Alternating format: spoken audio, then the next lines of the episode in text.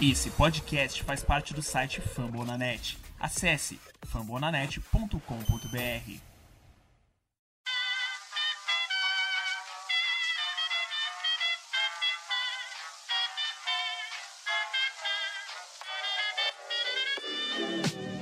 Mais uma rebatida forte. E ela tá fora daqui! Uau! E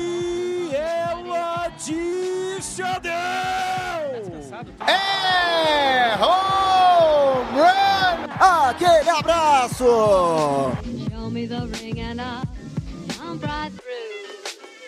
Salve, salve galera, fã do beisebol, está no ar mais um episódio do Rebatida Podcast, o seu encontro de toda semana para tratar dessa delícia que é o beisebol das grandes ligas. Eu me chamo Felipe Martins, a voz por trás do Soxcast, o arroba underline Soxcast no Twitter, e para este episódio 95, estamos quase chegando no 100. Eu não estou sozinho, sempre em ótima companhia nessa incrível mesa do Rebatida Podcast. Hoje estão comigo Thiago Mares, seja bem-vindo, Thiago. Salve, salve, Felipe. Salve, salve, ouvintes aqui do Rebatida Podcast. E abriu o meu open bar de Covid-19 de novo. Oh, que delícia. Pois é, pois é. A gente vai tratar, entre todos os temas aí do episódio de hoje, dessa cagada aí de novo, esse surto de Covid. Mas antes de chegar lá, também estão aqui com a gente Victor Salviano, o homem por trás do San Diego Padres Brasil. Seja bem-vindo, Victor. Obrigado, Felipe. Bom dia, boa tarde, boa noite a todos que estão aí ouvindo a gente. Vamos chegando para mais um episódio, né? O Rebatida 95. Estamos chegando perto do, do centésimo programa pra gente falar muito, muito de beisebol, né? Passou aí a semana do. Semana não, né? Não dá nem pra gente falar semana do All-Star, né? Passou aí os dias do All-Star, que aconteceu muita coisa legal. E vamos chegando para trazer muitas informações aí, mas é sempre um prazer da participar. Muito bem, hoje é dia 15 de julho, uma quinta-feira, mas você certamente está ouvindo Rebatida no dia 16, uma sexta-feira, e hoje nós vamos falar dos últimos dias da Major League Baseball, como o Victor. Comentou, rolou o jogo das estrelas, rolou o mini surto de Covid, ainda está rolando, aliás, e claro, já fechamos metade da temporada, muita coisa rolou, muita coisa ainda vai rolar, a briga passa a ficar mais séria, a gente também falou aí da primeira punição do uso de substâncias que melhoram o controle da bolinha, falamos do chamado Hot Stove, que é o mercado de trocas da Major League Baseball, enfim, muita coisa legal e mais um programa recheado de beisebol para você que é fã do esporte. Eu te convido a acompanhar a gente, porque hoje este programa maravilhoso é o podcast sobre beisebol mais recomendado em língua portuguesa do Spotify. Então, aumenta o som aí desse lado que a gente já está começando do lado de cá. Com trabalhos técnicos da nossa querida Luke Zanganelli e a gerência incrível de Danilo Batista, o Rebatida está no ar.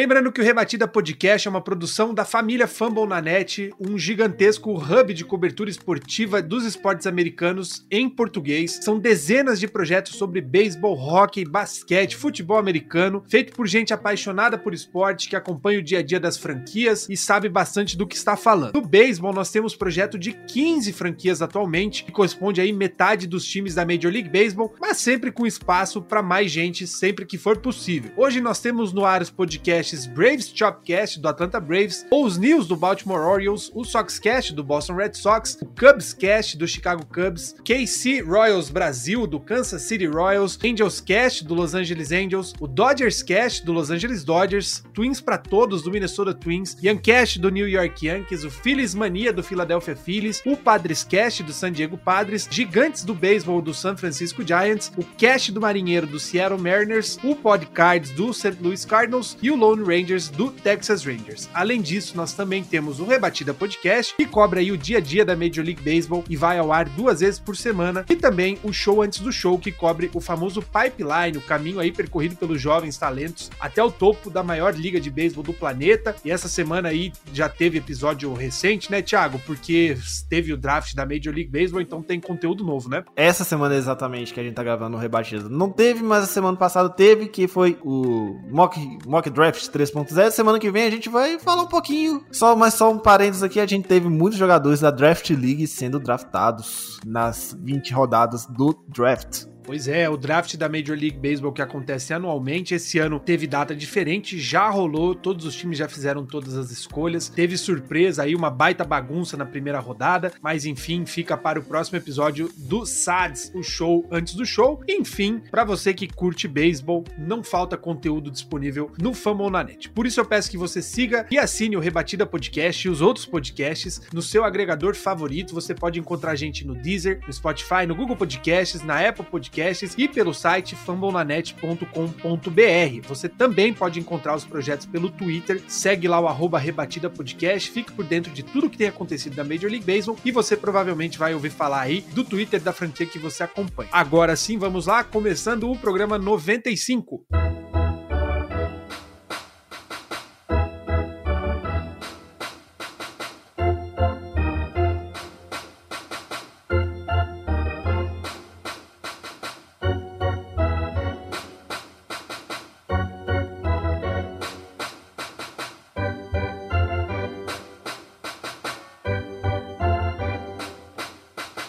Bem, rapazes, cá estamos nós para mais uma semana e a gente já abre aí falando do All-Star Break, né? Foi um sucesso entre aspas, foi um dos jogos das estrelas mais assistidos dos últimos anos, inclusive sendo um dos primeiros anos aí sem queda na audiência. 2019 teve uma audiência menor do que 2021, 2020 não teve por conta da pandemia, mas é fato que o All-Star Game como um todo tem visto audiências cada vez menores, ah, o interesse pelo beisebol andava caindo, mas embora o sinal de alerta aí seja de audiências baixas, esse ano por ter tido um aumento mínimo que fosse, mas um aumento já é um certo alívio, né, Victor? A gente via aí que a, o beisebol como um todo na sociedade estava caindo um pouco em comparação a outros esportes, mas me parece que uma leva toda aí de, de novos jogadores, eu te chamo especificamente para falar até do que o Fernando Tatis Jr. representa hoje, né? A gente vai falar de outros também, mas me parece que essa leva toda de novas faces do beisebol tem ajudado o esporte a, a angariar mais é, audiência, mais torcedores e conquistando uma, uma nova geração inteira, né, de, de crianças e adolescentes que antes não estavam acompanhando tanto, né? Com certeza, Felipe. E eu arrisco a dizer até que a, a pandemia ajudou um pouco, né? Porque ficou um ano sem, sem os ballparks abrirem, né, para público.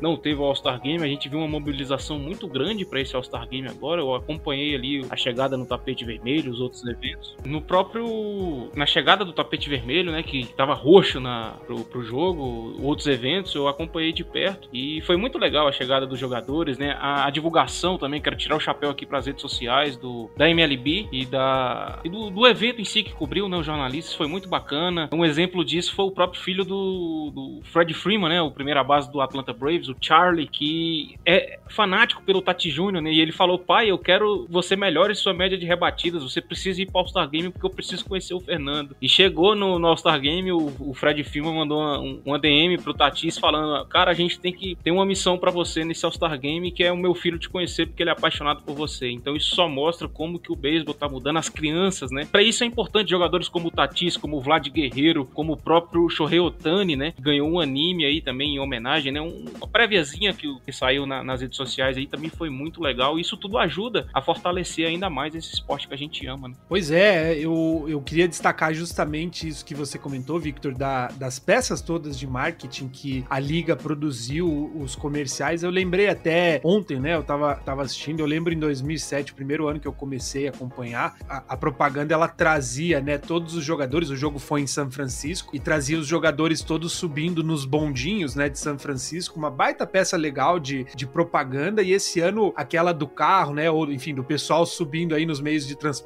para chegar até o Colorado. Muito interessante, não sei, Thiago Mares, que você acompanhou aí que mais gostou. Teve toda a polêmica também, né, em torno do, do Shohei Otani, pouco antes do jogo, né, de não ter o, o um jornalista falar besteira que falou dele, dele sempre precisar de um intérprete para aparecer, e aí o Shohei Otani na, na propaganda lá do, do All-Star Game já surge falando em japonês, já surge falando em inglês, acho que foi bem, bem bolado e num timing perfeito, né, essas, todo, todas essas propagandas geradas, né? É, vamos dar o nome aos bois, né? Stephen A. Smith, que falou essa atrocidade. E assim, né, cara, é o, o Shohei Ohtani hoje é o melhor jogador do beisebol. Apre- aparentemente, né? Mas assim, o Shohei Ohtani jogou, jogou pra caramba nesse, no All-Star Game, saiu com a vitória, já entrando um pouquinho no All-Star Game, mas o que eu gostei, cara, foi que eu- pela primeira vez na vida, o All-Star Game, as equipes não entraram com os, com os uniformes dos times, né, Felipe? Pela primeira vez tivemos os. Aliás, até tinha os uniformes de American e de National League, só que no All-Star Game mesmo, os times jogavam com seus respectivos uniformes das franquias que eles pertenciam. Foi um negócio legal. foi-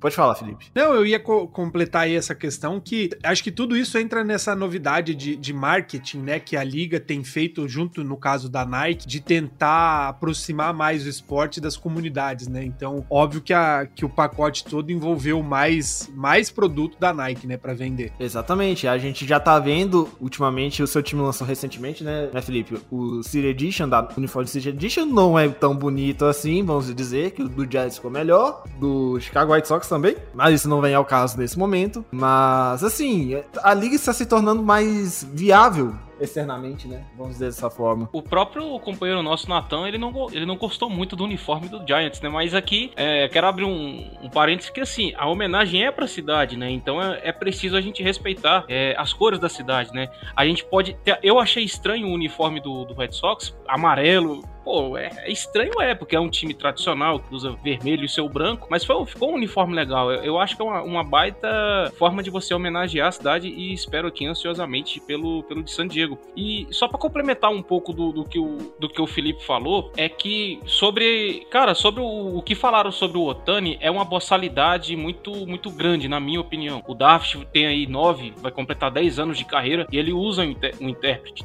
tanto no vestiário quanto em entrevistas. O Vlad Guerreiro falou com um tradutor na coletiva de premiação, né, de MVP do- do- dos All-Stars. E também não, não, não- deu tanta coisa assim. Tem um Tati Júnior que fala espanhol e fala inglês, mas isso é uma opção do jogador. Ele não é obrigado a aprender inglês, não é obrigado a fazer esse tipo de coisa por estar nos Estados Unidos. É claro que seria legal, porque a profissão dele, ele trabalha ali, poderia melhorar a questão de, de contato com os seus companheiros e etc. Mas se a franquia permite ter um, um intérprete ali, cara, eu não vejo problema nenhum. Até porque esses caras viajam dia após dia. Como é que é? É, Fica meio complicado fazer um curso, tentar aprender alguma coisa, sendo que quando estão de férias eles voltam para os seus países, né? Então eu só queria pontuar isso aí, Felipe. E pra mim é uma boçalidade sem tamanho um, um jornalista profissional falar, falar isso do, do Shohei Otani, né? Até parece um pouco, até tem um pouco de, de, de xenofobia, né? E, e querer desmerecer o cara que vem sendo um dos principais nomes da liga atualmente. É, eu até fazendo um meia-culpa, né? Nós no, no nosso grupo aqui de WhatsApp durante a semana, eu fui um dos que defendeu que essa ideia de que é ruim o cara sempre aparecer com intérprete, mas é, publicamente eu falo que, que é um baita engano mesmo, uma vez que você vê que o esporte ele independe dessa, dessa questão cultural do cara falar o idioma de onde ele está. E o grande exemplo, como o beisebol funciona independente do, do, do idioma, você tem aí o cara que ganhou o jogo, o Shohei Otani, japonês, o cara que fechou o jogo, australiano, e o cara que,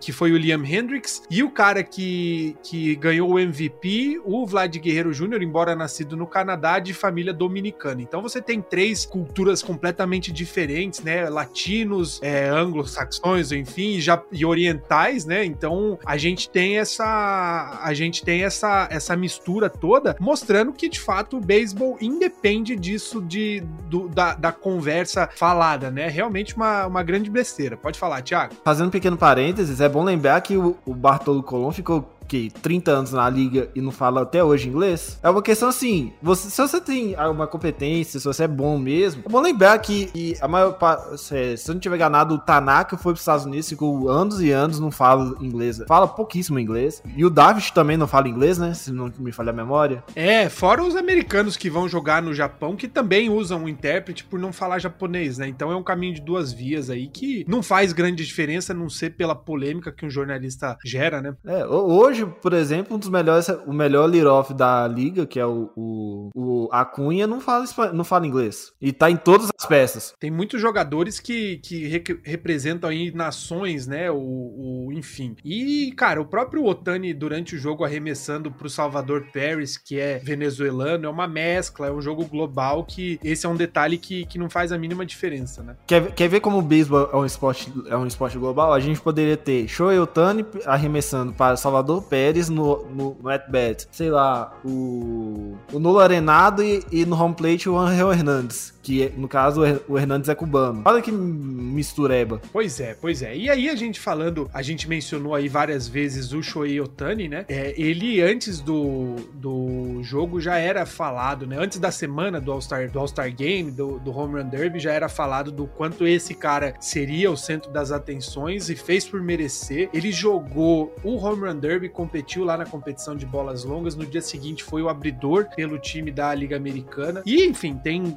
marcado marcado época aí na Major League Baseball, é, não só para os torcedores do Los Angeles Angels, mas chamando a atenção de muita gente, e isso comprovado aí no Home Run Derby, que foi o mais assistido desde 2017. O pico de audiência foi justamente no, no duelo entre o Shohei Otani e o Juan Soto, né, Victor? Então a gente vê que o que o, o, o hype que o, o, Otani está trazendo para a liga e, e, a atenção toda que é, o, o, bom desempenho de um jogador estrangeiro num, num esporte entre aspas, tipicamente americano nos Estados Unidos, o cara tá chacoalhando toda a estrutura da liga, né? Com certeza. E um, um exemplo clássico disso a, atingiu até a gente aqui no Brasil, né? Saiu uma reportagem essa semana aí do Alex Sabino, da, da Folha de São Paulo, com o UOL, falando, né? O título da matéria: Há oito dias da Olimpíada, o Japão só quer saber de Shohei Otani. Ou seja, o Japão, que é um país que consome muito beisebol, vai ter as Olimpíadas lá agora e os caras só queriam saber do Shohei Otani para você ver o tamanho do fenômeno que esse atleta japonês vem ganhando, né? E quero destacar também aqui, foi uma coisa legal ver essa matéria rodando aqui no Brasil, né? Bom ver, parabenizar a ESPN por ter transmitido o draft, por ter, por ter transmitido a, a liga, do, o jogo da, das estrelas, o softball das estrelas, ter transmitido o Home Run Derby, isso é muito legal pra gente que tá tentando é, difundir o esporte, né? E ver isso da, da, emissora que tem os direitos é uma coisa muito bacana. Só para complementar aquilo que você falou, Felipe, é, ano passado eu fiz um programa com o nosso querido Guto Edger do Iancast sobre o período de contratação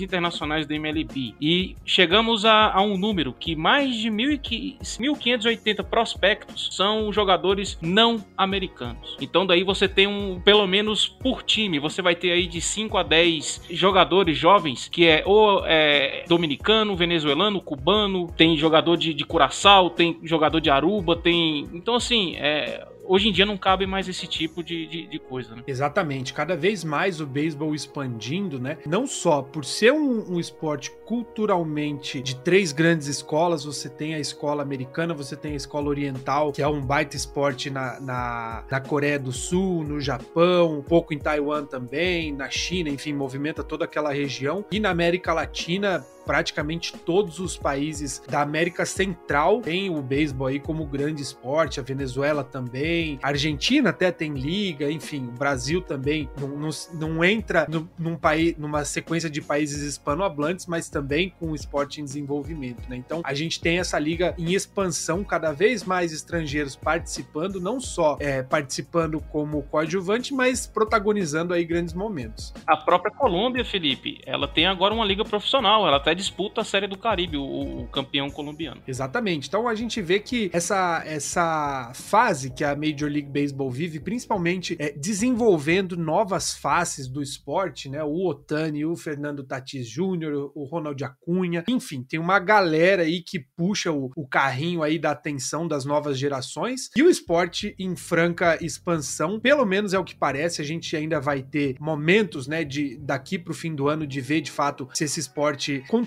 com todo esse hype, com toda essa atenção. Vai ter beisebol nas Olimpíadas, provavelmente é a última edição em muito tempo, né? Porque o beisebol é, entrou como cartada da, do país sede, né? Enfim, tem toda essa questão de uma sequência de esportes que podem entrar e sair do programa olímpico. Mas, olhando do ponto de vista do torcedor, de quem acompanha, é, eu já falei aqui várias vezes e eu realmente acho que o beisebol nunca foi tão acompanhado, pelo menos no Brasil, como está sendo hoje, né? Isso a gente vê várias vezes aí pela twittosfera do pessoal que acompanha os times, que comenta os jogos. Tem gente fazendo transmissão, né? O Fernando Franca com os comentários, movimentando o Facebook, enfim, tem várias iniciativas legais. Para quem está começando agora ou começou esse ano, aproveite porque nunca tivemos tanta gente produzindo conteúdo, conteúdo e repercutindo conteúdo sobre o beisebol. Mas o ponto negativo aqui em, em relação ao jogo das estrelas não tem nada a ver com o jogo das estrelas, né, Maris? Mas a gente começa aí a semana pós All-Star Break. Hoje nós teríamos o início da série entre Boston Red Sox e New York Yankees em Nova York e o jogo foi suspenso por um surto de Covid. A liga já estava aí já fazia um tempo sem surto, né, sem várias contaminações no mesmo time, já faziam algumas semanas. E aí a partir do momento que no meio desse surto tem pelo menos um jogador que estava no jogo das estrelas e teve contato com gente de outros 15 times, 20 times, a liga novamente entra em alerta, né, Thiago? Exatamente, a gente lembra o perrengue que eu passei ano passado com o Carlos, né? Obrigado aí, Carlos Martinez. Mas, assim, o Aaron Judge tava, era o jogador do New York Yankees que estava representando o, os, os Yankees no All-Star Game. E já tiveram três, três jogadores de posição confirmados com a Covid-19. A gente sabe que vai ter mais, porque se teve contato pelo menos só com os jogadores da Liga Americana, que foi o caso do Aaron Judge, então, então aí já vai nada, nada. Provavelmente vai de Guerreiro levando para os para os Blue Jays, o Devers, por exemplo, levando para o pessoal lá do, lá do Red Sox, o Salve para o Kansas City Royals e por aí vai. Então, nada, nada, nada aí, 15, 15 times aí parados. E não tem como, velho. Tem, vai ter. A liga, a gente tava até discutindo aqui em off, né, Felipe, antes de começar, que eventualmente a liga vai ter que parar. É, é triste. Infelizmente é triste. E olha que nos Estados Unidos já tá quase todo mundo vacinado, né? É, a gente vê esse contexto de ser um país com fácil acesso à vacina, né? Todo, todo mundo que tem ido para os Estados Unidos comentado que você consegue tomar vacina em qualquer lugar lá, consegue escolher qual vacina, enquanto outros lugares estão batalhando para avançar essa fila de vacinação, né? Não vamos entrar em grandes polêmicas, mas você tem essa facilidade de acesso e ainda assim um monte de time não bate aquele 85% mínimo, né, que a liga pede para levantar algumas restrições. O Red Sox inclusive é uma dessas equipes, né? E aí hoje a gente teve a notícia então de seis jogadores do New York Yankees, os arremessadores Wendy Peralta e Nestor Cortez, e também o, o e aí mais o Higashioka, o Urshela e o Aaron Judge, que testaram positivo hoje também, estavam no Jogo das Estrelas. Todos esses seis jogadores estão em protocolo, e cinco jogadores do Red Sox que estavam no Jogo das Estrelas também, o Rafael Devers, o Xander Bogarts, JD Martinez, o Eovaldi e o Matt Barnes. Então nós temos 11 jogadores em observação de dois times, e claro, esses, esses 11 jogadores tiveram contato com os companheiros de equipe, porque hoje jogariam uma série. Então já começa a virar essa, esse mini surto mesmo, de fato. E aí o fato curioso é que entre esses jogadores tem atletas que não foram vacinados. O, o está com pelo menos um caso que é sintomático e o técnico Alex Cora do Red Sox já deu entrevista dizendo que entre os, os cinco jogadores do Red Sox, pelo menos um não estava vacinado, né? Então a, a, aparece, é, é, começa a surgir, né, essa, essa assombração que o Covid foi durante 2020 de várias vezes séries serem suspensas porque a contaminação continuava pairando, né? E a gente nova, novamente vê esse cenário, Victor, que ameaça o andamento do jogo num calendário que até então estava indo tudo bem, embora alguns times com jogos suspensos, mas conseguindo repor. A gente já volta do, do intervalo do jogo das estrelas com esse contexto de, de provavelmente, né, uma série que vai ser suspensa, se não suspenderem de outros times também, né? Com certeza, até porque, pensa comigo, é, demora pro, pro, pra pessoa começar a ter algum tipo de sintoma, né? Me, aí mesmo o assintomático, até o exame detectar, não necessariamente foi o judge que, que levou para alguém, né? Ele pode ter pegado lá, no, lá em Denver, né? Ou contato com algum outro jogador, porque eles estavam todos sorridentes, brincando, né? Todo mundo junto ali no espaço. Eu vi mesmo o Tati junto com muito jogador da Liga Americana, né? Então, nesse contato pode ter ido gotícula pra lá, pra cá e provavelmente pode atingir sim, por que não, né? Outras franquias e aí se tornar um.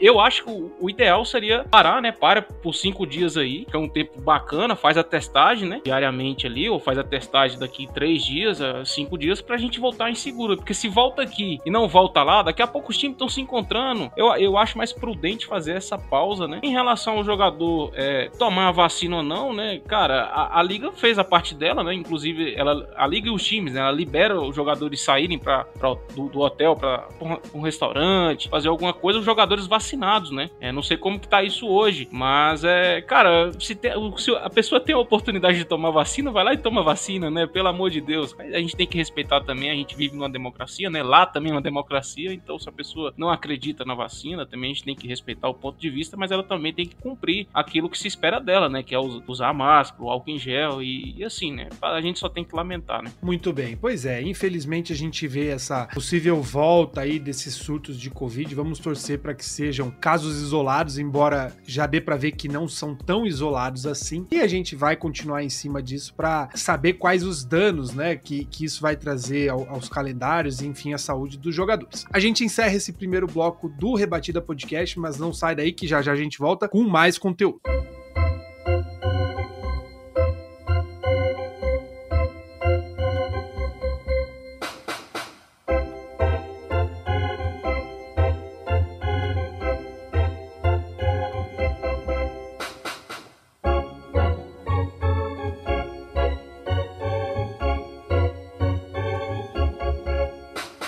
Pois bem, pois bem, o Rebatida 95 está de volta e a gente já volta de cara falando sobre a primeira punição da Major League Baseball por uso de substâncias, né? O Hector Santiago, arremessador do Seattle Mariners, pegou aí 10 jogos de gancho por usar alguma, alguma substância estranha às regras, vamos dizer assim, para melhorar o controle da bolinha. É o primeiro e único caso até agora, Thiago Mares, de atleta que foi aí checado em entre as entradas, né, durante um jogo, e recebeu esse gancho falando em cagadas aí em relação à vacina. Esse sim, sabendo que a liga estaria em cima de todo mundo, arriscou demais, hein? Na verdade, já estava suspenso, ele tentou apelação. O Lucas do lado do Cash Marinho, ele pode explicar melhor essa situação, mas segundo ele, não tinha muita comprovação aí. Rolou alguns vídeos aí, eu, eu tava vendo o, é, por aí, tava rolando alguns vídeos. Você, até, você mesmo, Felipe, até é, divulgou com a gente lá no grupo do Rebate, do grupo que a gente fala umas coisas aí, que o pessoal, tá, o pessoal lá do Boston Globe, né, que tava testando as bolinhas e meio que tava muito fácil é, grudar, né? A, a bolinha na mão. Mas enfim, não vem o caso nesse momento, a gente pode conversar. A gente tá prometendo um podcast sobre isso, um episódio do rebate especial sobre isso. Mas assim, tá meio complicado demais não sei se a liga te, é, tá fazendo uma. Eu ainda acho que a liga tá fazendo uma caça às bruxas, mas assim, né? Pegou o Hector Santiago coitado como exemplo. Pois é, a, a gente falou, acho que pelo menos uns quatro episódios, né, dessa polêmica toda. Agora baixou um pouco aquela, aquele carnaval que tava dos jogadores ameaçarem tirar a roupa por serem checados, mas me parece num universo de tantos arremessadores que o recado foi bem dado, né? O, o Thiago Mares comentou aí da, de, dessa reportagem que o Boston Boston Globe fez, uma reportagem com dados mostrando antes e depois da, das substâncias, o quanto era fácil essa substância ser utilizada, essas, né, são várias, mas me parece que o pessoal entendeu o recado, claro que a gente vai ter agora o segundo semestre que de fato vai ser afetado por não terem substâncias, mas é importante destacar aqui justamente isso, né, que mesmo no meio da, das investigações, é, um jogador arriscou, foi, tá, foi investigado, tentou apelar, a, a punição foi mantida. É sinal de que a liga realmente, Victor, tá, tá levando a sério essa questão de não usar substâncias. Bom ou não, né, para o andamento do jogo, o recado foi bem claro e a, e a liga realmente está disposta a punir jogadores que forem pegos, né? Então, Felipe, se eu não me engano, foi até mesmo um episódio que estava presente eu, você e o, e o Mares, né? Até teve uma, uma, uma, distorção entre a minha opinião e a do Mares, que eu defendi, que eu acho que a liga tem que fazer isso mesmo e tal, mas nesse caso específico, para mim, tá muito claro que, que que o Santiago está sendo um bode expiatório, né? Porque durante a audiência da própria apelação, é, ele pediu que todas as partes envolvidas encontrassem a substância pegajosa dentro da luva, mostrassem qualquer coisa, qualquer tipo de, de resquício, né? Na, na, luva, na bola, e qualquer coisa. E não, e, não, e não, conseguiram comprovar, não tinha nenhuma, né? Então o sentimento entre os, os jogadores, a, a, organização do Seattle Mariners, é de que a MLB está, tá tentando fazer do Santiago um exemplo, né? Para essa nova política de fiscalização, que ele não é um estrela, vamos lembrar disso. É, é conveniente usar ele como, como bode expiatório, né? Então, assim, cara, eu, na minha opinião, estão usando ele tipo, porque foi do Mariners e porque é um jogador menos badalado, né? Porque pelo que eu pude apurar aqui e estudar antes de fazer o programa, não encontraram nenhuma prova substancial para poder condenar ele. Pois é, a gente, a gente comentou bastante sobre toda essa polêmica que novamente a gente vê a liga envolvida, né? Inclusive a gente não tinha é, não trouxe isso para pauta por ser um início de, de conversa, mas o Rob Manfred já deu a entender que vai ter mudança de regra de novo em relação à regra do corredor na segunda base, ao shift, né? Aquela movimentação defensiva. O meu incômodo, acho que é o mesmo do Thiago Mares, que ele falou nesse episódio que o Victor comentou, é como o, o Manfred parece estar sempre envolvido em alguma polêmica. Parece que quando as coisas estão se assentando, né? A gente falou aí da, da boa audiência do, do, Jogo das Estrelas, dessa atenção de novos fãs. Parece que quando a poeira vai baixando, o Manfred solta uma polêmica nova para continuar em alta essa discussão de como o Manfred atrapalha o andamento da liga, né? Porque é o que a gente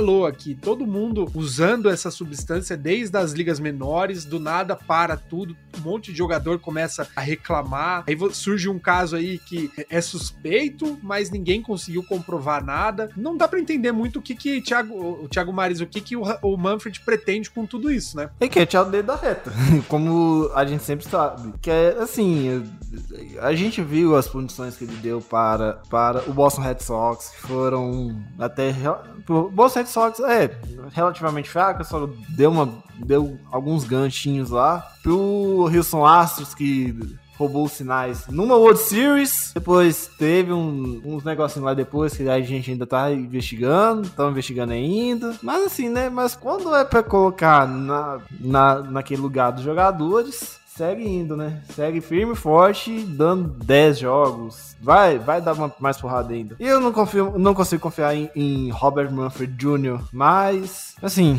eu desisto. Só, eu tô esperando só agora o, o mandado dele terminar. E tá terminando, por sinal. Pois é, pois é. A gente vive essa, esse contexto aí com um gerente geral aí da liga, um comissário péssimo, né? Em termos de a, a aplicação das regras, um cara que não parece que serve alguém que não é a comunidade de jogadores jogadores, enfim, não é, não é a comunidade de fãs, porque esse tanto de polêmica aí não deveria ter tanto lugar assim. Mas falando de coisa boa e coisa muito mais interessante do que Rob Manfred, nós estamos hoje no dia 15 de julho, o que significa que daqui 15 dias encerra o tempo limite aí que os times têm para negociar jogadores. Victor Salviano, o San Diego Padres foi um dos times, é um dos times, aliás, que está envolvido em rumores aí de trocas a 15 dias da trade deadline. Será que vem Joey Galo? Será que o time vai abrir mão aí de uns prospectos? Como é que você está enxergando todo esse contexto aí de rumores de trocas? É uma época que, que mexe com o ânimo do torcedor, né? Principalmente para times que tá brigando ali em cima, que, que pode fazer um upgrade bom no, no seu roster, né? Cara, eu fiz o último Padrescast, a gente levantou essa possibilidade das negociações, em especial do Padres. O, o Galo eu acho um pouco difícil, porque a palavra do Preller foi os preços, o preço assustou. E ao meu ver, é, é, estão cobrando no mínimo Marquise de Goro e CJ Abrams, né? Claro que prospecto é para ser feito negócio também, mas vamos lembrar que o Preller trabalhou no, no, Rangers, ajudou a draftar o Galo, né? Então vamos, vamos torcer. Eu acho que, que seria um baita reforço para a organização do San Diego Padres. É uma, uma posição carente que a gente precisa muito de um jogador ali consistente, tanto na defesa. Ele é um jogador também polivalente, pode jogar em outras posições. O Padres hoje adora isso. Vamos aguardar, né? Resta aí mais ou menos 15, 16 dias. Consegui levantar aqui também um, um, uns nomes, uns, alguns rumores que aconteceram também para o programa, Felipe, aproveitando a pauta. Trevor Store, né, também é um, é um negócio que pode esquentar bastante aí na, na nessa reta final. Inclusive, um, um nome, um, uma franquia que eu vi que, que, está interessada nele é o Cincinnati Reds. Então seria um movimento interessante também, agora que, que vai se tornar agente livre, né? E seria um baita incremento para a franquia do, de, de, Cincinnati, né? Vamos lembrar também que o Yankees também está de olho no Galo. O, eu vi que o, próprio Weston Washington Nationals tá talvez ali de olho em negociar um do um, um ex-grande jogador, né, entre aspas, do, que era do, das suas perspectivas, dos seus prospectos, que era o Anthony Rendon, né? Tem que também foi um nome muito muito ventilado também. O Toronto Blue Jays talvez procurando ali um rebatedor designado mais confiável. Por que não Nelson Cruz, né? O, a gente sempre fala que o Twins pode tentar entrar numa realmente no, num rebuild, né? Veja o New York Mets também como como uma franquia talvez forte para tentar buscar algum jogador. Fala-se muito em Adam Frazier para a equipe New York e por que não o Chicago Cubs também, né? O Chicago Cubs pode aproveitar esse momento e vender, é, fazer negócio com seus jogadores, né? Chris Bryant, Craig Kimbrell são nomes que interessam aí a diversas franquias que pode estar trabalhando em melhorar o, seu tanto o seu, o seu plantel ou a sua categoria de base, né? O, o chamado Farm System. Eduardo Escobar também é um nome valioso para essa janela da, da trade deadline. Vamos ver, vai ser semanas aí bastante interessantes para o fã de beisebol acompanhar. Até porque, né, Thiago Mares, a gente teve praticamente nenhuma grande movimentação até agora no ano, né? A gente não viu nenhum time realmente sendo agressivo para nenhum jogador. A única grande negociação que a gente teve nos últimos dias foi o Adam Eaton, que você já falou que não entende como ainda acreditam que ele possa ser algo, mas o, o Chicago White Sox desfez o contrato do cara, o, o Los Angeles Angels vai e contrata, e esse é o único grande movimento que a gente vê nas últimas três, quatro semanas, até mais. O que me parece que tem muito time sendo muito cuidadoso aí com a folha de pagamentos, né? Os times que estão no topo. Nós só temos o Los Angeles Dodgers avançando da taxa, que, que é, é limite, né? Só tem um time hoje avançando desse, desse valor. E aí você olha para o restante que pode estar competindo, não são muitos times que têm chances de fato de competir, que estão dispostos a gastar dinheiro a mais, né? Eu pego aí o exemplo do Red Sox, que é o que eu acompanho mais. O Red Sox parece estar muito mais interessado em promover gente da base e desenvolver os talentos próprios do que abrir a carteira agora e correr o risco de não ganhar nada e ainda assim ficar com aquela multa lá de por estar acima da, da do payroll, né? Da folha de pagamento permitida, né? Então eu acho que tem uma chance dessa, dessa do hot stove aí, desse fogão não ser tão quente assim. O que, que você acha? Não, eu acho que pode acontecer algumas coisas, porque tem muitos times com muitas falhas. Sobre o Aaron Eaton, é bom lembrar, Felipe, que eu fiz uma troca com o senhor Augusto Edinger no, meio, no início da temporada, trocando o Gleiber Torres e o Marcos Stroman pelo Jack Flaherty. Aliás, Jack Flaherty e Gleiber Torres por Marcos Stroman e Francisco Lindor, né? Enquanto teve um outro teve um, um, um, certo torcedor do Esporte Clube do Recife, o torcedor do Texas Rangers, participante do episódio de segunda-feira, que, foi, que trocou nada mais nada menos que Josh Hader pelo Adam Eaton. Eu acho que ele deve estar tá muito feliz nessa, nessa troca, né? Não sei você, a sua análise, mas assim, não sei se ele deve estar tá feliz. Eu, depois eu vou mandar mensagem pra ele. Começa a contar, termina com Falcão, mas assim. Mas vamos lá. Eu acho que pode ser movimentado por alguns motivos. Motivo número um, é isso que eu já tinha especificado antes da minha, é, no, bem no início da minha fala, que alguns times têm muitos problemas. Por exemplo, o Cardinals está sem rotação e é um time que está querendo ir para os playoffs. Tem o o Milwaukee Brewers, que tem alguns problemas no, no, corpo de rebatedores, apesar de ter lá nada mais nada menos que o Christian Yelich. Tem o Atlanta Braves, que depende de.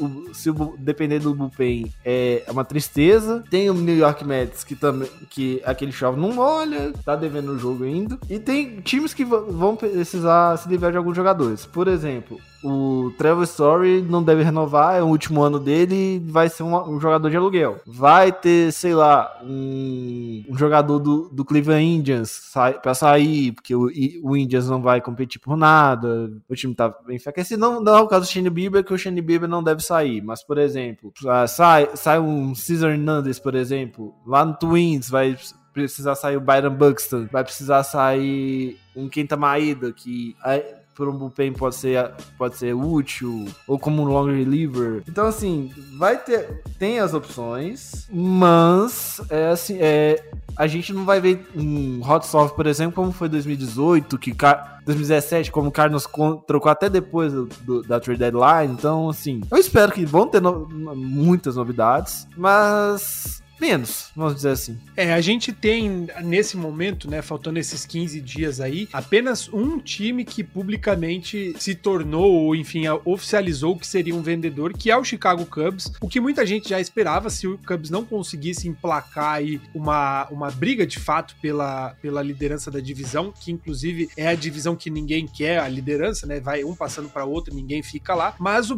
o, o Cubs de fato não tá conseguindo render e tem uma folha de pagamento alto, aí tem jogadores que possivelmente sairão, Chris Bryant está na fila, o Anthony Rizzo já foi falado que até agora não conversaram com ele sobre extensão, me parece que o Cubs vai entrar em modo de reconstrução. Aí a gente tem o Atlanta Braves, que recentemente teve o Acunha machucado, esse ano pouco provável que vá brigar por algo, já estava com dificuldades, agora sim o principal nome fica mais difícil ainda. Enfim, né, Maris, tem bastante time que não, não vai para lugar nenhum e tem chance de arrecadar uns prospectos bons, né? É, o Cubs, por exemplo, é um time que é, é um time já envelhecido em 2016, o, o Chris Bryant nem, nem terceira base é o titular mais lá em Chicago. Depois que ele falou aquela bobagem sobre St. Louis, a maldição de St. Louis bateu nele, regaçou ele, esfregou a cara nele no mundo chapiscado. O Anthony Rizzo, mix service, porém não temos DH ainda na Liga Nacional. Mas assim, nessa questão dos Cubs, os caras vão vão penar bastante ainda. O Atlanta Braves, a gente vai ver como, como comprador, que é precisa, porque senão o Mets vai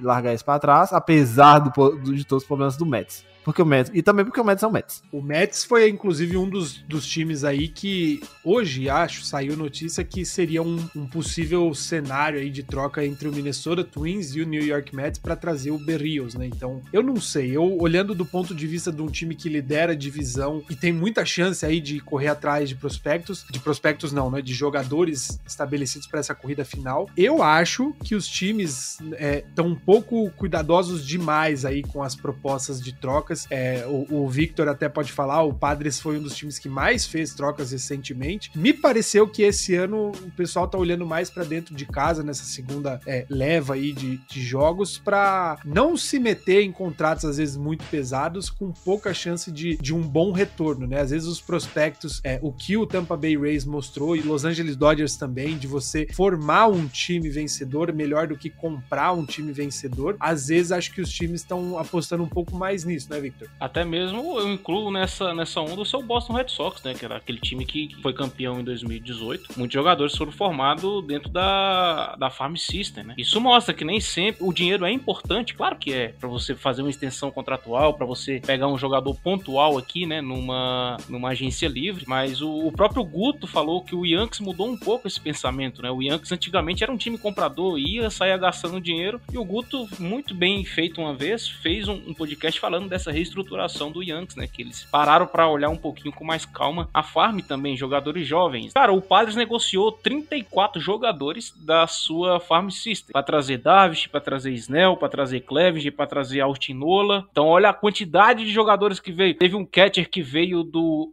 Angels também, se eu, não, se eu não estou enganado, agora me fugiu o nome dele, mas que ajudou o Padres ano passado, não renovamos com ele, mas também foi, foi muitos jogadores saindo da farm. Do top cinco da nossa farm, saiu um, que foi o Gabriel Arias, que era um shortstop, que estava para ser incluído na, na Rule 5, né? Que é aquele draft que podem pegar jogadores que já cumpriu determinado tempo em uma franquia e não foi inserido no, no roster de 40 jogadores. Preller negociou esse jogador justamente porque provavelmente ele poderia perder esse jogador lá em dezembro, né? Então daí você tem uma ideia de 34 do, do nosso top 50, não, do nosso top 5 perdemos um jogador. O restante ele conseguiu manter. Não vejo ele trocando os principais nomes, mas também a gente tem que pensar o seguinte: a farm é feita para também fazer negócio, né? Não que você vai pegar os seus melhores prospectos e vai se livrar para trazer um jogador que às vezes o contrato vence ano que vem. Tudo é muito bem analisado, como você falou, Felipe. É necessário analisar o contrato do jogador, o aspecto financeiro, é, se o jogador tem uma possível intenção de renovar com a franquia, né? Então, saber se, se é bom de grupo, se vai encaixar certinho dentro do planejado da equipe, tem tudo isso para se analisar também quando você vai fazer uma, uma troca, né? Pois é, a gente vai ver ainda muito muita movimentação. A gente vai ter pelo menos três programas, se eu não me engano, né? Entre hoje e dia 30. E claro, o episódio 100, inclusive, ele vai cair na beirada aí da, da trade deadline. Não sabemos ainda, né, Thiago Mares, o que será feito aqui na, na, na cabeça do nosso CEO, Danilo Batista, sobre o episódio 100, mas nós teremos essa cobertura aí com certeza da trade deadline para a gente poder aí movimentar também e, e, e trazer para o pessoal os principais, as principais negociações, né? É, exatamente. A gente viu. A gente. Coincidentemente, vai, vai ser o primeiro episódio após a trade deadline, né, Felipe? Cê- É isso mesmo, não é? Eu acho que é, o primeiro já é logo em seguida da, da deadline. O episódio 100 é o primeiro assim que acabar a deadline. Então vai ser uma festa. A gente vai ver. A gente vai ver, assim, Texas Rangers chorando. Felipe Martins alegre, porque foi lá e contratou uma, uma porrada de jogador. Falando nisso, Felipe, gostou do draft do, do, do Boston Red Sox? Pois é, eu, eu tô esperando sair o show antes do show pra ver se de fato o Red Sox ganhou ou perdeu nesse draft, mas acho que pelo que foi a primeira rodada, pelo menos aquela bagunça toda, o, o Marcelo Maier ter caído no colo do time foi bom sim. Não, foi maravilhoso. Dizem que quem ia, quem ia é o rapazinho lá, lá de Vanderbilt, que ele foi, saiu na segunda do Texas, só que ele tava querendo ir lá pra Boston. Então, assim, coisa do show antes do show que a gente tá dando um pequeno spoiler aqui. Mas... Ouça o episódio 100. Eu queria que fosse um Back to Origins, com o fazendo piloto do com re- é, apresentando e eu e o Taz fazendo um balanço de depois de 100 episódios. Reges, brigas, amizades é, construídas, 100 episódios gravados e uma porrada de spin-offs. O que aconteceu? O que a gente pode tirar do, do rebatido, né, Felipe? Exatamente. Enfim, antes da gente caminhar aqui pro fim, uma breve expectativa genérica, né? Claro que a gente mal começou a segunda metade, mas eu queria aí ouvir de Victor e Thiago Mares essa expectativa que vocês têm para essa segunda metade. Olhando a tabela como a gente tem hoje, nós temos aí Red Sox, White Sox, Houston Astros, New York Mets, Milwaukee Brewers e San Francisco Giants liderando as divisões. E nos Wild Cards, aí nas repescagens, temos o Tampa Bay Rays, o Oakland Athletics, o Dodgers e o San Diego Padres. Seriam aí esses 10 times a fazer os playoffs em 2021. Claro que tem muita água para rolar ainda, mas primeiro Victor, depois Thiago Mares. O que, que você tem de expectativa em relação a essa tabela? Continua assim? Qual que é a, a grande história que você tá esperando ver até o fim desse ano? Eu tô esperando que o Cardinals faça alguma coisa, né? Troque por pitches e mais pitches, traga, traga o nosso menino mais, é, mais Scherzer pra casa, assim, né? É um, é um pedido, assim. A gente quer, eu quero ganhar, tem 11 anos, já vai fazer 10 anos que eu ganhei uma World Series. O problema é que não vai ser Texas de novo na World Series, mas dá uma World Series aí de novo, cara. Mas eu não espero muitas coisas, espero Cardinals bem, assim, murmurento, a gente vai ficar positivo eventualmente, mas esperar alguma coisa, não espero mais nada. Primeiro, ah, agora a gente pode perguntar pro Guto, né? Ainda estamos em abril pra saber se o Red Sox vai vai, vai cair, o que, que vai acontecer, né? O elefante continua lá na árvore, né? Também aqui deixo registrado o Natan, né? Ele sempre gosta de falar isso. Não tem como mais ah, hoje a gente virar e falar, né? Hoje, com certeza, Red Sox e o Giants está fortíssimo candidato a não só ir pra pós-temporada, como também vencer o World Series, por que não? Olha o que os outros adversários potenciais estão jogando, né? Tudo indica que vai ser uma, um uma segunda parte da temporada muito emocionante, né? A briga tá muito boa na, na divisão leste da Liga Americana aí. Tampa Bay Rays com o Red Sox ali na primeira divisão. Hoje o Yankees não tá nem dentro do wild card. Será que o time vai engrenar? Hoje a pergunta que a gente faz é essa: o Yankees vai engrenar? Porque lá em abril a gente falava, não, é cedo, o Yankees ainda tem chance, o time vai acordar. Hoje já dá pra ligar o sinal amarelo, né? E aí, vai ou não vai? Hoje o Red Sox a gente pode confirmar, com certeza vai brigar sim pelos playoffs. E digo mais, por que não pela World Series, né? Tampa Bay Rays vem forte, Toronto Blue Jays também aí vem, vem, vem crescendo. O Chicago White Sox co- confirmadíssimo. Não vejo mais ninguém dali tentando água. O Twins pra mim é grande decepção. Talvez volto a bater naquele mesmo, mesmo martelo e que o Felipe também gosta de bater porque o Twins não entra logo de cabeça numa reconstrução né, profunda. Aproveita os valores que tem, negocia, enche a farm e, e, e bora pro futuro. E cara, analisando a divisão oeste da Liga Americana, Astros e Oakland brigando, o Mariners ali, na minha opinião, o Seattle vai brigar até o último minuto pelo wild card, porque também não, né? É é um time que vem correndo por fora, mas eu, eu acho que vai ficar aí. Talvez Red Sox e, e, e Ways brigando pelo título da, da divisão leste. White Sox central. No, oeste eu vou de Astros. E aí a briga fica entre Athletics, Mariners, Blue Jays e Yankees. E talvez o Rays ou o próprio Red Sox pelo, pelas vagas do Wild Card, né? Na Liga Nacional, Mets vai conseguir se estabelecer.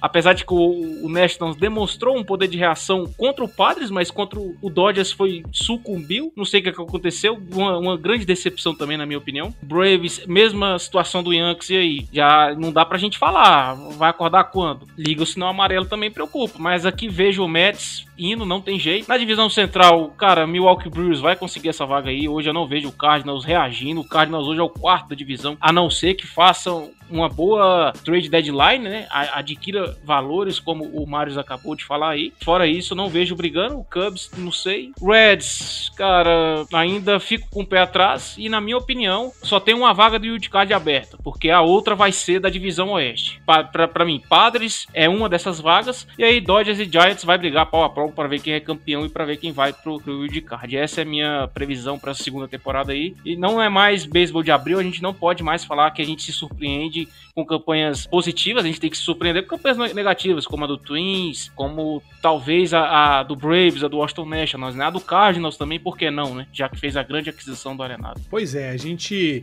Eu evito falar aqui, né? Me, me pronunciar publicamente, porque o meu voto aí pedido para Thiago Cordeiro da equipe de domingo, né? De começo da semana, começando os playoffs, aí sim eu vou querer meu, meu espaço aqui para falar, porque muita gente duvidou do que o time era capaz claro que eu não vou ser mentiroso, né? De, de, não, eu digo assim, eu não vou mentir de falar que eu já sabia, porque o time surpreendeu até o, o, torcedor mais otimista. Mas a partir do momento que passou o primeiro e o segundo mês e o Red Sox continuou lá em cima, assim como o San Francisco Giants, são times que com certeza vão continuar brigando até o fim. Tem chance de cair? Sempre tem. A gente fala que o beisebol é um esporte de longo prazo, de tiro longo. Pode ser que os times caiam o rendimento. O Red Sox tem aí essa sequência de 18 jogos praticamente em 19 dias contra os rivais de divisão, pode ser que tudo acabe agora. Eu espero que não. Mas há de se dar crédito para esses times que competiram, né, Thiago? Exato. A, que... a grande questão é o seguinte: a gente achou que. Eu, pelo menos, eu falei assim, dei o mês para esse Boston Red Sox. Pra, vamos ver o que, que esse time pode fazer. Que é um time muito bom no papel, tinha todos os problemas de pitching. Eu ainda acho que se esse pitching, pitching staff do, do, do Red Sox ruir o time todo desaba, apesar de vamos ter Chris Sale voltando esse mês. Esse mês, né, Felipe? É, o Red Sox foi às compras dentro de casa, né? Hoje anunciou a, o, o início do, do, da reabilitação do Sale, já subiu dois dos principais prospectos, né? Então o time vai, vai movimentar mais dentro do que fora da, da franquia. Pois é, e o San Francisco Giants é um time que deu muita. É um time, assim, foi muito competente, mas não é um time que vai se manter essa competência até o final da temporada, infelizmente. Mas assim, tá, tá sendo legal de ver.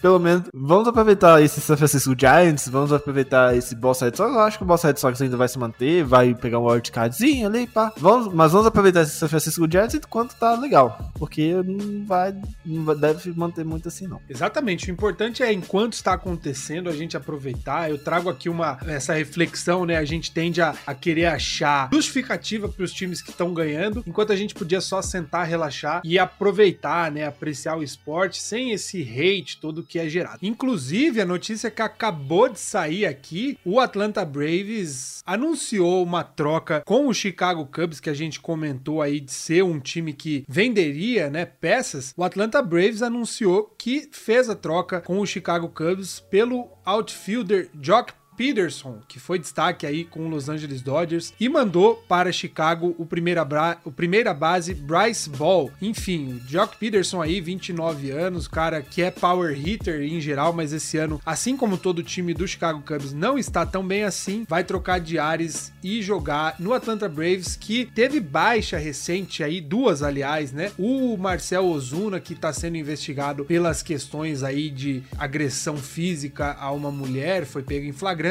e, claro, a lesão recente aí do da estrela Ronald Acunha Jr., que rompeu o, o, o ligamento do joelho, né? Enfim, o Braves precisando de peças de reposição. Tem aí no Jock Peterson a primeira grande movimentação, vamos dizer, dessa hot stove da Major League Baseball. Enfim, Thiago Mares, agradeço aí a participação nesse, nesse episódio 95, agradeço a companhia. Fica à vontade para mandar seus beijos e abraços. Bom, valeu Felipe, valeu Fernando Tatis Júnior dos pobres, também conhecido como Vitor Fabiano. Obrigado a todo mundo que ouviu até aqui. Vou mandar uns beijos e abraços aí. Mas um recado assim geral pra quem me segue mais no Twitter. Eu tô de olho, tá? Pode ficar tranquilo, vocês podem fazer o que vocês estão fazendo, mas eu tô de olho. Victor Salviano, muito obrigado pela companhia, pelas pitadas de sabedoria que você sempre traz. Fique à vontade pros abraços. O que isso, que honra ouvir isso de você. Eu agradeço a participação, né? Quero agradecer aí a todo mundo que segue a gente lá no Twitter. A gente completou aí essa semana a marca de mil seguidores, né? Para um time de mercado pequeno como o Padres, isso é muito, isso demonstra muito, né? Talvez o efeito Tati Júnior que a gente até comentou no início do programa responda um pouco essa questão. Mas sempre uma honra participar do Rebatida, falar de beisebol, né? Estamos aí à disposição sempre que precisar. Um abraço a todos aí e obrigado pela audiência. Muito bem, a gente encerra então por aqui mais um episódio do Rebatida Podcast, agradecendo você que teve a paciência de nos ouvir, mas claro, agradecendo também a companhia e a audiência e reforço o pedido, siga lá a gente nas suas redes sociais, segue o Rebatida, segue o Fumble na Net, segue o Red Sox, segue o Podcards, o, o, o podcast do San, San Diego Padres, enfim, entra lá no fumblenanet.com.br, porque sempre tem conteúdo novo quente para você se, seguir bem informado sobre o esporte e, claro, continuar acompanhando o principal podcast de beisebol de acordo com o Spotify em língua portuguesa. A gente fica por aqui. Na semana que vem estamos de volta. Um grande abraço.